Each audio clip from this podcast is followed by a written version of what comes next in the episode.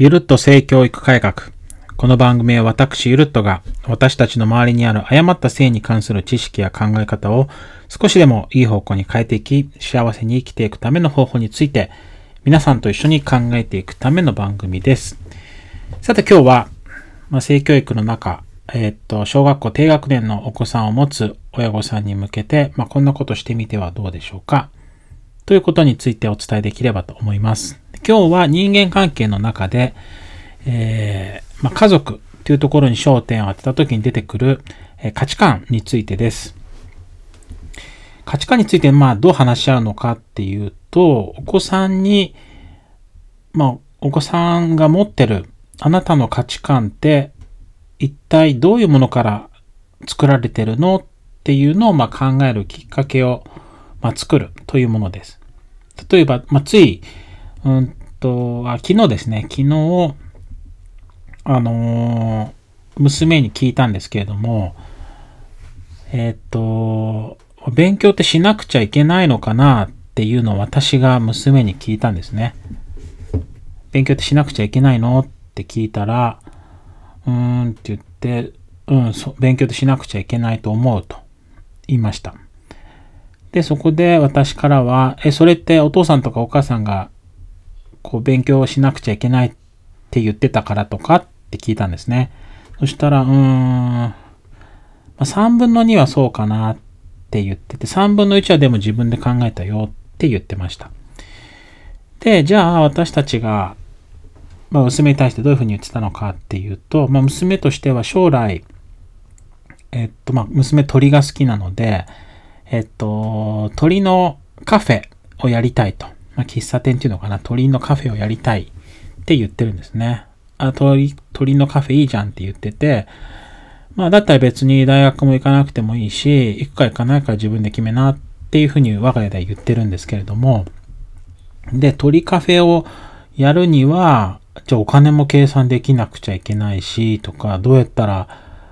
お料理作れるかとか、コーヒー作れるかとか、そういうのは勉強しなくちゃだね、みたいな話をしてるので、まあ、そういう勉強ってしなくちゃいけないんだなっていうのは娘の中にあるんですね。まあ、とはいえ、娘の中にある、うーん、まあ、3分の2ぐらいは親が言ったことが占めてるっていうのは娘自身が言ってるんですね。なので子供の価値観っていうものはかなり親の価値観がそのまま受け継がれてる可能性がある。まあ、受け継がれてるというか、親が言ったことをそのまま叶えようとしてることがあるんですね。例えば、今しっかり勉強してないと大人になったら大変だよとか、まあ何がどう大変なのかっていうのはよく言われてないかもしれないんですけれども、そういうふうに言われてることってありますよね。まあこれは勉強に関してですけれども、他にも、うんと、もう人には優しくしなさいとか、あと何でしょうね。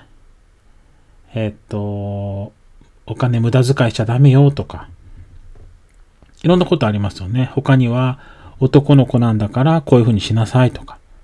女の子なんだからこういうふうにしなさいとか、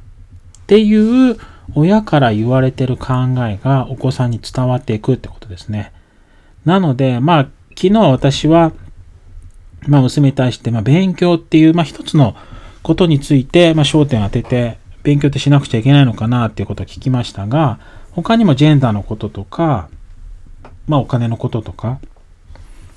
まあ、何か一つに焦点を当てて聞いてみると、まあ、子供の価値観で一体何から来てるのかっていうのを知ることができるかなというふうに思います。で、これはまあどういうことかっていうと、さっきジェンダーっていうふうに言いましたけれども、こう、場合によっては、男なんだからこうやって生きなくちゃいけないとか、女なんだからこうやって生きなくちゃいけないっていうのが呪縛のように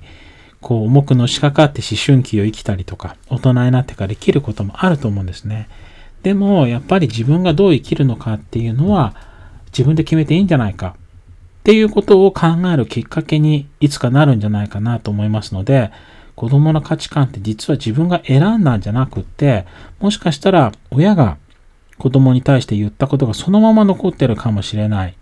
まあ、そんな気づきを与えてくれるかもしれないなというふうに思っています。まあ、お子さんに対して聞くということですけれども、そもそも、じゃあ親自身、自分自身は、この自分の価値観、どこから来たものなのか、これを振り返るいい機会にもなるかなと思います。私自身はすごく、じゃあ自分の価値観ってどこから来てるんだろうっていうことを、まあ振り返るとってもいい機会になったかなと思います。